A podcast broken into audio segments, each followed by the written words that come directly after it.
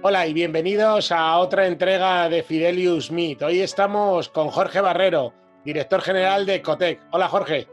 Hola, buenas tardes, ¿qué tal? Pues nada, Jorge, es un placer porque en Fidelius lo que queremos hablar concretamente siempre son sobre temas de gestión de la innovación y cómo este país, España y el mundo en general, ¿no? Podemos salir eh, más reforzados de una oportunidad como esta pandemia que estamos viviendo y claramente muchos creemos que será en torno a los valores del emprendimiento y la innovación. ¿no?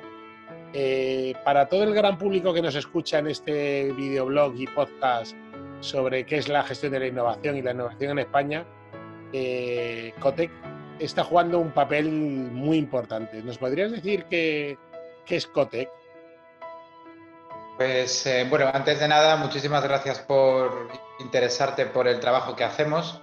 Eh, hace muchísimos años que tengo el placer de charlar contigo sobre innovación en otras vidas previas y, en esta, eh, en esta etapa en la que yo pues trabajo para la Fundación Cotec, tengo que decir que desde los tiempos en los que tú y yo empezábamos a conversar sobre alta tecnología, sobre la importancia de la biotecnología en particular, em, pues eh, eh, estando en Cotec eh, no solamente constato el, valor de la, alta tecnología y de la ciencia para el impulso de la sociedad, sino también el carácter ubicuo de la innovación mucho más allá de la tecnología. Nosotros decimos que Cotec em, bueno, define la innovación como todo cambio basado en el conocimiento que aporta valor.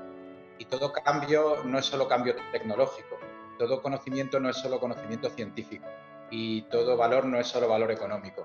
Por tanto, desde esta organización, digamos que todos estos fenómenos de alta tecnología, de innovación basada en ciencia, los consideramos centrales y el corazón de, un sistema, pero que es muchísimo más amplio. Hay innovación no tecnológica, es la más habitual de hecho en la mayoría de las organizaciones. Hay conocimiento no científico, eh, incluso detrás de algunos grandes proyectos muy conocidos y que son ahora mismo emblemas de la innovación, hay, hubo en su momento poco conocimiento científico. Nadie va a negar que ahora mismo Facebook seguramente tiene una plantilla de ingenieros y de científicos muy potente, pero quien la, quien la fundó no necesitó ningún doctorado para hacer Facebook, ni siquiera había acabado la carrera universitaria. ¿Significa eso que no tuviera un conocimiento eh, poderoso y capaz de transformar el mundo? No, lo tenía, era un conocimiento tácito de la realidad, supo entender mejor que nadie, Mark Zuckerberg supo entender mejor que nadie eh, las oportunidades que podía ofrecer una red social y lo hizo sin necesidad de tener una aproximación científica al problema, ¿no? Al inicio. De la misma manera también cuando hablamos de valor, pues restringir el valor a valor económico pues es perder de vista aspectos esenciales incluso de la propia sostenibilidad de las compañías. El valor tiene que estar sobre todo enfocado a las personas y al valor y a las sociedades, ¿no? Y por tanto, pues como te decía, desde Cotec, de alguna manera, pues asistimos a, todo este ecosistema, observamos y tratamos de promover también comportamientos en, el sistema de innovación en España. La verdad es que habéis sido capaz de Cotec eh, hacer ver a la gran sociedad eh, que la innovación está al alcance de casi todos, que ese casi todavía, sobre todo las micropymes, eh, lo tienen un poquito más complicado pero también tenéis proyectos que a lo largo de la charla vamos a intentar hablar también de esos proyectos también para el medio rural y para micropymes, centrándonos todavía en los grandes números de la innovación en España. ¿Cómo ves tú el sector eh, de la innovación, que ya, ya empieza a ser un sector como tal, como ya se podría tratar eh, como tal? Eh, ¿Dónde le ves sus mayores fortalezas y sobre todo dónde estáis analizando en Cotec que deberíamos poner mayor eh, incidencia y apuesta desde, ah. el Estado?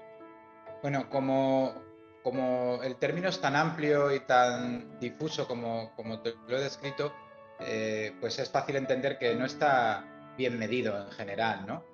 Em, hemos sido capaces de desarrollar métricas, por ejemplo, bastante precisas para el conocimiento científico y, por supuesto, hay métricas precisas para el valor económico.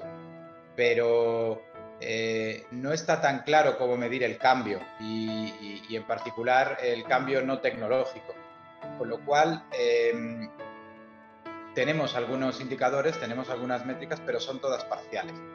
Eh, son métricas que permiten medir bien, por ejemplo, la innovación tecnológica que se hace basada en la ciencia, pero no también eh, la innovación que se hace en otros ámbitos, la propia innovación pública, la innovación social, no están bien medidas.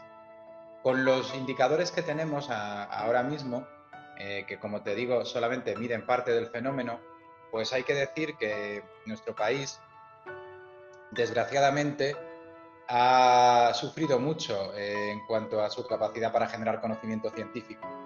Eh, todo el mundo conoce que España no tiene una tradición histórica en, ciencia, que no es un país, no fue un, país pionero en el, ni líder en las primeras revoluciones científicas y que pues en algunos momentos de su historia ha intentado corregir esta situación de retraso y, ha estado en algunos momentos a punto de conseguirlo, ¿no? Ha habido periodos más brillantes de nuestra ciencia, la hubo al principio del siglo XX, volvió a verlo con la recuperación de la democracia, hubo una década prodigiosa, diría yo, del año 2000 a 2010, se hicieron grandes avances e incluso crecimos por, eh, eh, a velocidad mayor que los líderes europeos en materia de ciencia. Pero todo ese esfuerzo se, se truncó de una manera muy dramática con la crisis. Y la recuperación económica que estábamos disfrutando hasta hace, de hecho, pocas semanas, em, pues no ha logrado ser acompañada con una recuperación de las capacidades científicas, con lo cual esta nueva crisis nos ha pillado en una situación muy frágil. Esa es la verdad. La gran la gran pregunta es si ahora habremos aprendido la lección y de esta segunda crisis eh, saldremos con una, digamos, mayor apuesta por el conocimiento, con una mejor comprensión del valor del conocimiento para la sociedad y para la economía. Pero es una incertidumbre. A mí me gustaría pensar que sí, a, ti también, pero no tenemos ni idea, la verdad. Seguramente solo se puede salir de este momento con conocimiento, lo has dicho muy bien, no tiene que ser solo conocimiento científico, será el conocimiento, el talento humano, como, como ya lo estoy demostrando también en Cotec. Habéis sacado algunas iniciativas en el marco de estos tiempos del coronavirus eh, colaborativas. ¿Nos podrías contar algún ejemplo de los que habéis puesto en marcha, incluso algún resultado preliminar que ya estéis empezando a ver? Bueno, en, en Cotec, como todas las organizaciones, hace aproximadamente un mes y medio, pues eh, vimos mm, muy eh, trastocada o afectada nuestra agenda, es decir, una parte importante de las cosas que teníamos pensado hacer en este trimestre, pues hemos tenido que dejar de hacerla y como tantas otras organizaciones y tantas otras personas, eh, nos, volvimos a casa, nos, quedamos aquí cumpliendo las indicaciones de las autoridades sanitarias y también con esa sensación de querer ayudar, ¿no? de querer formar parte de la solución. Eh, y en el caso de Cotec, pues nosotros lo que hemos puesto al servicio de la emergencia sanitaria es pues, los activos que, con los que contamos, principalmente el acceso a conocimiento experto, que es algo eh, que en, Cotec es relativamente sencillo. Tenemos una, eh, una red de expertos global, tenemos también una relación muy estrecha con muchísimos agentes del sistema de innovación. Eso es algo que, que entendíamos que podía ser útil y también tenemos una cierta capacidad de conectar audiencias, de relacionar a instituciones con empresas, sociedad civil, con eh, ámbitos más de la administración. Toda esa capacidad de conectar y, ese conocimiento experto han servido para cristalizar algunas iniciativas. ¿no? Destacaría un par de ellas. La primera que tiene que ver con el impulso a el diseño y fabricación de respiradores de bajo coste y de código abierto, que la verdad es que ha sido una iniciativa fantástica, donde eh, después de un mes y medio de trabajo se han generado más de 70 equipos en universidades, en centros de investigación, en hospitales, pero también por parte de la sociedad civil. 60 eh, equipos mixtos de ingenieros y médicos que han sido capaces de desarrollar prototipos, en al menos siete ocasiones han sido prototipos capaces de ser probados, eh, de llegar a la fase de ensayo clínico, ¿no? Utilizados por la Agencia del Medicamento para ser probados en pacientes y como tales parte también de la, de la solución a la crisis, al pico de sobrecarga en las UCIs, ¿no? Y luego hay otra iniciativa muy bonita, en este caso relacionada con movilizar a, los eh, aficionados a la impresión 3D, los makers, que por miles han estado eh, pues, eh, trabajando para aportar, en este caso, EPIs, viseras, mascarillas y otros equipos de fabricación casera. hasta medio millón de equipos se han distribuido estas semanas. En ninguno de los casos Cotec ha liderado, lo que ha hecho es, como suele hacer, la organización es promover, es apoyar, es difundir y conectar, ¿no? Nuestro trabajo en ese sentido es más... De mm, conectores.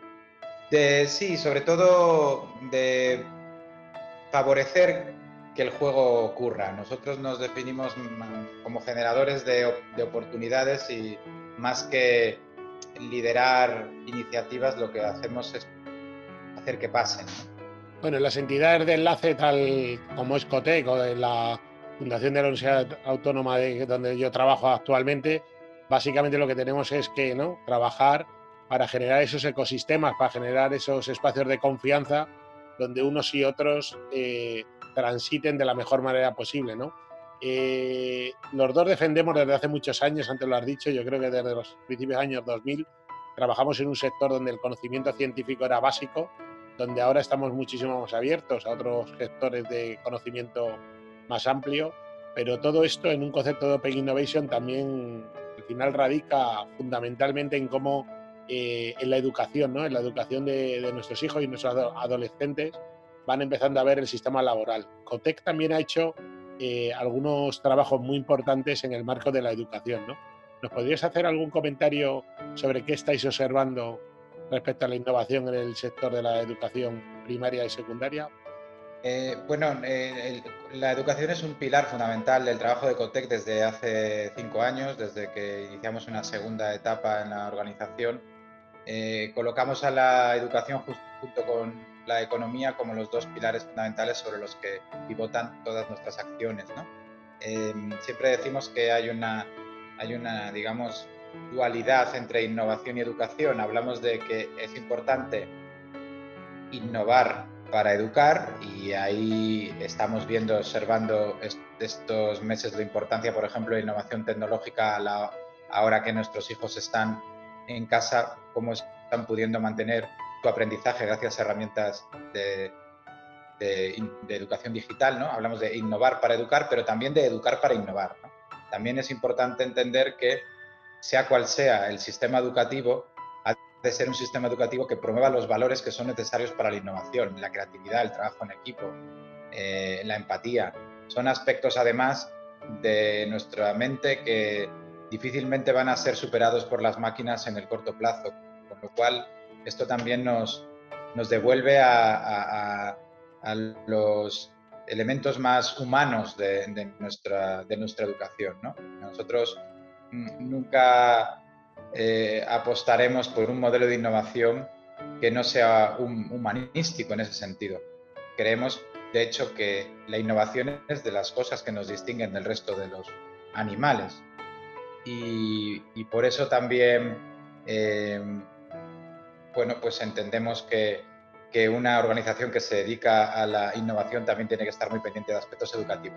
En particular en la pandemia hemos, acabamos de presentar un, un informe muy amplio y profundo, eh, orientado a la toma de decisiones políticas con cinco posibles escenarios de vuelta a, las, a, la educación presencial. ¿no? Estamos intentando ver eh, cuál es el impacto económico y también el impacto educativo de cinco diferentes escenarios en función de, bueno, de cómo se desarrolla esta pandemia. Son, son, como te digo, son estudios que nosotros en COTEC ponemos a disposición de las autoridades educativas. Esta idea de favorecer el cambio sistémico. Estudios muy útiles y que leemos con mucho interés siempre que publicáis algunos de ellos. Me gustaría también centrar, como he dicho al principio de la, de la entrevista me o de la conversación, me gustaría centrar el tema también en, en, el, en, el, mundo rural. Yo creo que una de las cosas que Cotec ha hecho especialmente bien en los últimos tiempos, es no olvidarse de esa España vaciada, de ese mundo rural que necesita de mucha innovación. A lo mejor no estamos hablando de esa innovación de alta tecnología, que también en muchos casos, pero sí sobre todo cómo la creatividad humana, el talento humano, es capaz de ponerse al servicio de esos territorios que a veces los entendemos como los más eh, desfavorecidos, pero muchas veces cuando miramos en la esencia real son territorios muy favorecidos, pero hay que poner en valor sus activos. ¿no? Eh, ¿Cómo lo veis desde Cotec la innovación en el medio rural? Bueno, eh, como, como tú indicas, es algo que no nos ha pasado desapercibidos. de hecho, en esta idea tan inclusiva de innovación, yo diría que prácticamente cualquiera que esté ahora mismo eh, tratando de sobrevivir en el medio rural es porque de una manera u otra es innovador, ¿no? porque las condiciones del entorno son sumamente eh, eh, desfavorables y por tanto solo aquellos que tienen una capacidad de reinventarse pueden ahora mismo llevar una vida en, el, entorno rural. ¿no? En ese sentido, pues hay muchas cosas que quizá las propias ciudades podamos aprender del entorno rural. Hay una parte también de tecnología que llevar del, entorno urbano al medio rural, esto es indudable, y la conectividad y, otros, y, otras oportunidades que las ciudades tienen deberían estar a, disposición de los habitantes de los pueblos y de las, y, de las aldeas ¿no? de España. Pero además también hay aspectos de, la vida rural que, a lo mejor deberíamos incorporar en el día a día de la ciudad. Y de hecho, la propia pandemia eh, es eh, también una cura de humildad eh, en ese sentido, porque es bastante evidente a día de hoy que determinadas prácticas eh, vitales que son habituales en las grandes ciudades eh, son factores de riesgo para la transmisión de enfermedades.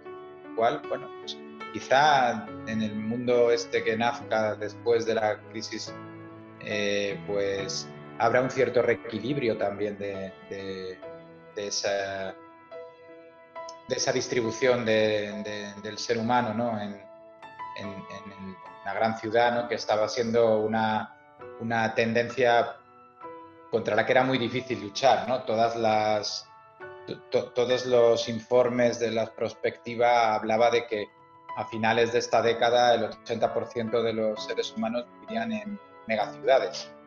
Pues no lo sé, quizá hay alguna hay, algo que matizar ahí, ¿no? En ese, en ese pronóstico. Cuando decía yo al principio de esta conversación que esto es una oportunidad, pues obviamente no se nos puede olvidar los miles y miles de fallecidos que ha habido en esta crisis, de los cuales guardamos todo el respeto y, pues estamos con nuestro pesar. Sabemos todas las empresas y todas las familias que van a sufrir la crisis económica y social, pero estoy contigo que es una oportunidad en el sentido de que muchas cosas que hemos hablado poco de la sostenibilidad, pero también podríamos hacer alguna referencia a ella, eh, muchos procesos empezaban a ser insostenibles, o sea que ya era eso de vivir en estas macro ciudades generaban unas externalidades tan negativas para, sobre todo para los temas del medio ambiente y la sostenibilidad, que no tenían, que teníamos que buscar una, una salida. Tal vez esta crisis nos hace, como estoy totalmente de acuerdo contigo, ojalá salgamos más humildes, salgamos sobre todo pensando que no solo nosotros, no solo de nosotros depende el futuro de que nos queda por delante y que ojalá y ojalá en la medida que podamos, pues empecemos a pensar también en el medio rural que muchas de esas soluciones, pues que estos atascos que sufrimos los de las ciudades grandes eh, todos los días, que casi ya llegas cabreado a, tu trabajo y tal, pues que a lo mejor no es necesario. Estamos ahora viviendo el tema del teletrabajo y bueno, vemos que se pueden hacer cosas, que se pueden sacar y obviamente las culturas latinas pues es muy importante también eh, verse, tocarse, tomarse una cerveza, pues también y que ojalá después de la crisis podamos, podamos hacer. ¿Vosotros tenéis alguna perspectiva ya hecha de dónde, qué puede pasar en el corto plazo de gran impacto, al menos en el marco de la innovación? Nosotros, más que una perspectiva, tenemos intuiciones, ¿no? Yo creo que hay algunas eh, eh, y de hecho hemos escrito algunos apuntes ¿no? para un nuevo paradigma, partiendo de la base de que yo no creo que vayamos a salir mejores personas. Eh, creo que vamos a salir igual que entramos y por eso mismo es necesario cambiar la manera de hacer las cosas. Nuestra economía no va a salir más fuerte, va a salir más bien tocada. Eh, no soy en ese sentido, no tengo, no tengo, no soy optimista en cuanto a la capacidad que tenga la crisis por sí misma de regenerarnos. Lo que sí es cierto es que esto es como apagar y volver a encender el ordenador. Puedes hacerlo eh, de manera apresurada y sin, mirar las razones por las que se te había eh, bloqueado o encender la prueba de fallos, ¿no? que no solemos hacerlo porque no, no nos suele dar la vida, pero sería la manera correcta de, de volver a encender. Y esto es lo que tendríamos que pensar ahora, ¿no? ya que, por desgracia, nuestra economía se ha parado, a ver si podemos aprovechar este pequeño, espero que breve periodo de dique seco para eh, eh, reactivarla de una manera un poco distinta. Y en ese sentido yo apunto tres vectores y con esto yo creo que lo así por, por finalizado. Los tres vectores a los que hacía referencia son tres vectores en los que están en la agenda de Ecotec, pero que, pero que en realidad se ven creo que cogen más relevancia si cabe ahora con, con la crisis. ¿no?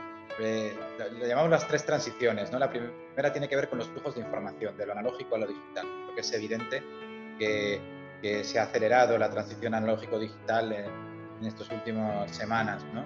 Teletrabajo, automatización, comercio electrónico, enseñanza a distancia, asistencia. Hay muchísimas dimensiones en, en, este, en esta transición que se han visto reforzadas.